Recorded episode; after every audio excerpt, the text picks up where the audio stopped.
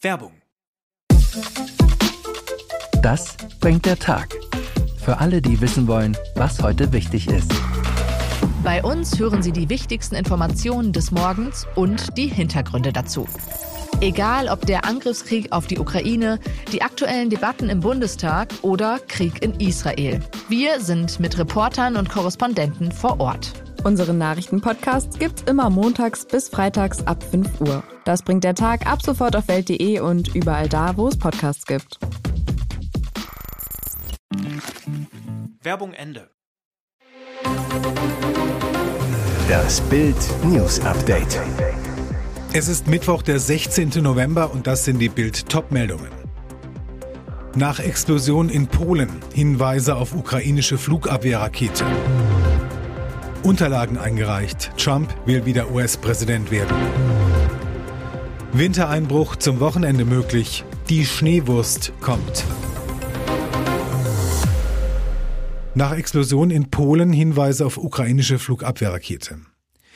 Nach dem Raketeneinschlag im Osten Polens mit zwei Toten gibt es Hinweise darauf, dass es sich bei dem Geschoss um eine Flugabwehrrakete aus der Ukraine handelt, die im Einsatz gegen russische Angriffsraketen war. Dies teilte US-Präsident Joe Biden am Mittwoch nach Informationen der deutschen Presseagentur bei einem Treffen mit anderen Staats- und Regierungschefs von NATO und G7-Staaten auf Bali mit. Er soll von einer Rakete des Systems S-300 gesprochen haben. Das System S-300 ist sowjetischer Bauart und heute wesentlicher Bestandteil der ukrainischen Flugabwehr gegen die russischen Angriffe. Die polnische Regierung bestellte den russischen Botschafter ein und alarmierte die NATO-Partner nach dem Vorfall.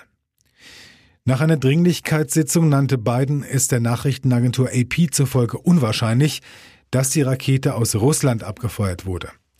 Es gibt vorläufige Informationen, die das widerlegen, so der US-Präsident gegenüber Reportern. Biden bezog sich dabei auf die Flugbahn des Geschosses. Nicht vollständig geklärt ist, ob Biden damit andeuten wollte, dass die Rakete überhaupt nicht von Russland abgefeuert worden war. Die Nachrichtenagentur Reuters geht davon aus, dass die Rakete von ukrainischen Soldaten abgefeuert wurde, um wiederum einen russischen Flugkörper abzuwehren. Kurz zuvor hatte der ukrainische Außenminister Kuliba eine harte und prinzipienfeste Reaktion auf den Raketeneinschlag in Polen gefordert. Er sprach von Russlands Raketenterror. Tatsächlich beschießt Russland das überfallene Nachbarland täglich mit einer großen Anzahl von Raketen. Allein am Dienstag feuerte Russland nach Kiewer Zählung mehr als 90 Raketen und Marschflugkörper ab. Unterlagen eingereicht, Trump will wieder US-Präsident werden. Der frühere US-Präsident Donald Trump will bei der Präsidentschaftswahl 2024 erneut für die Republikaner antreten. Das entsprechende Formular wurde am Dienstag bei der US-Wahlkommission eingereicht, wie auf der Website der Behörde zu sehen war. Der Ex-Präsident hatte zuvor eine große Ankündigung versprochen. Kurz nachdem die Unterlagen eingereicht waren, hielt Trump am Dienstagabend, genau 721 Tage vor dem Wahltag, in seinem Glitzeranwesen Mar-a-Lago im Bundesstaat Florida eine Rede vor seinen Anhängern. Um Amerika wieder großartig und glorreich zu machen, verkünde ich heute Abend meine Kandidatur als Präsident der Vereinigten Staaten, sagte Trump. Amerikas Comeback beginnt genau jetzt, sagte er weiter. Vor zwei Jahren waren wir eine großartige Nation und bald werden wir wieder eine großartige Nation sein. Der Auftritt von Trump, gewohnt amerikanisch, Flaggenmeer vor dem Podium, golden bemalte Stühle, aus den Boxen dröhnt die Trump-Hymne God bless the USA. Dann die üblichen Trump-Parolen. Diktatoren rund um den Globus seien in Schach gehalten worden. Nachfolger Biden habe die USA in ein deprimiertes Armenhaus verwandelt. Eine Invasion von Illegalen verwandelten das Land in eine Drogenhölle. Den Ukraine-Krieg, klar, hätte es unter ihm nie gegeben. Vor dem Luxusanwesen stehen Trump-Anhänger, schwenken Fahnen und halten Schilder mit Schmähparolen gegen die von ihnen verhassten Demokraten hoch. Einer der Fans, Joe Carpaccio, postet gegen die jüngsten Wahlen. Die Demokraten hätten wieder alles gestohlen. Gemeinsam mit Medien und Justiz hätten sie alle bei diesem Betrug zusammengearbeitet. Wintereinbruch zum Wochenende möglich, die Schneewurst kommt. Es geht los. Der Winter kommt, immerhin ein erster winterlicher Gruß, denn am Freitag soll es schneien. Das europäische und das deutsche Wettermodell rechnen ab Freitagnachmittag, besonders in der Nacht auf Samstag zwischen Hamburg und Berlin, mit den ersten Flocken der neuen Wintersaison.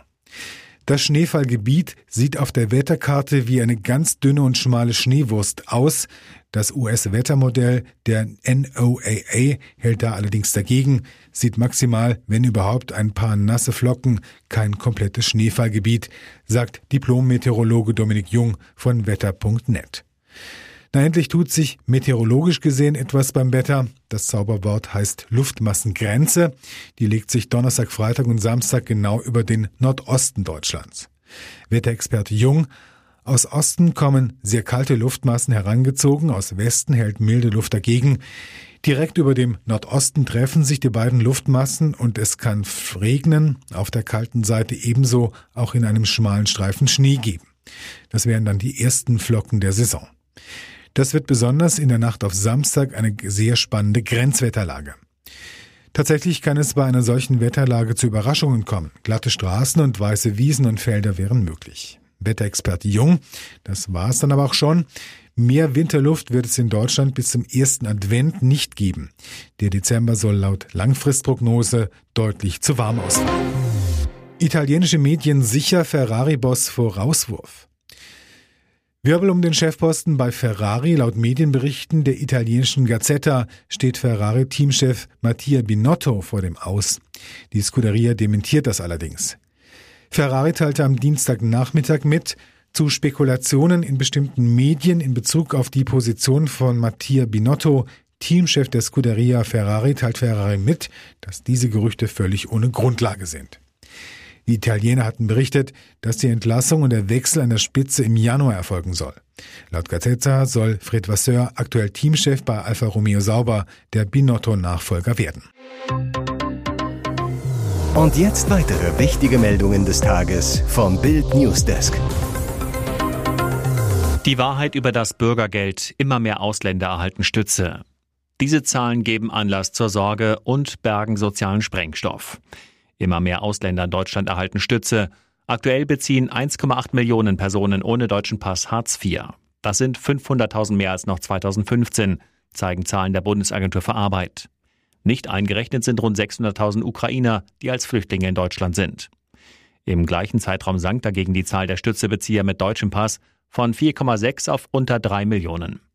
Konkret bedeutet das, die 11,8 Millionen Ausländer in Deutschland machen 14 Prozent der Bevölkerung aus aber 38 Prozent der Harzempfänger. Für CSU-Landesgruppenchef Dobrindt steht fest, dass die Regierung mit dem Bürgergeld neue Anreize zur Einwanderung in unser Sozialsystem schafft. Die Ampel weist das zurück. SPD-Experte Martin Rosemann sagt, außer Menschen aus der Ukraine kann niemand aus einem anderen Land einfach nach Deutschland kommen und Bürgergeld beantragen. Auch Philipp Pruy, Fachanwalt für Migrationsrecht, sieht wenig Anreiz für illegale Einwanderung. FDP-Fraktionschef Dürr fordert die Union deshalb auf, ihre Blockade gegen das Bürgergeld aufzugeben. Staatsgeld für Seenotrettung verhalf Grünen-Politikerin ihrem Liebsten zu Millionen?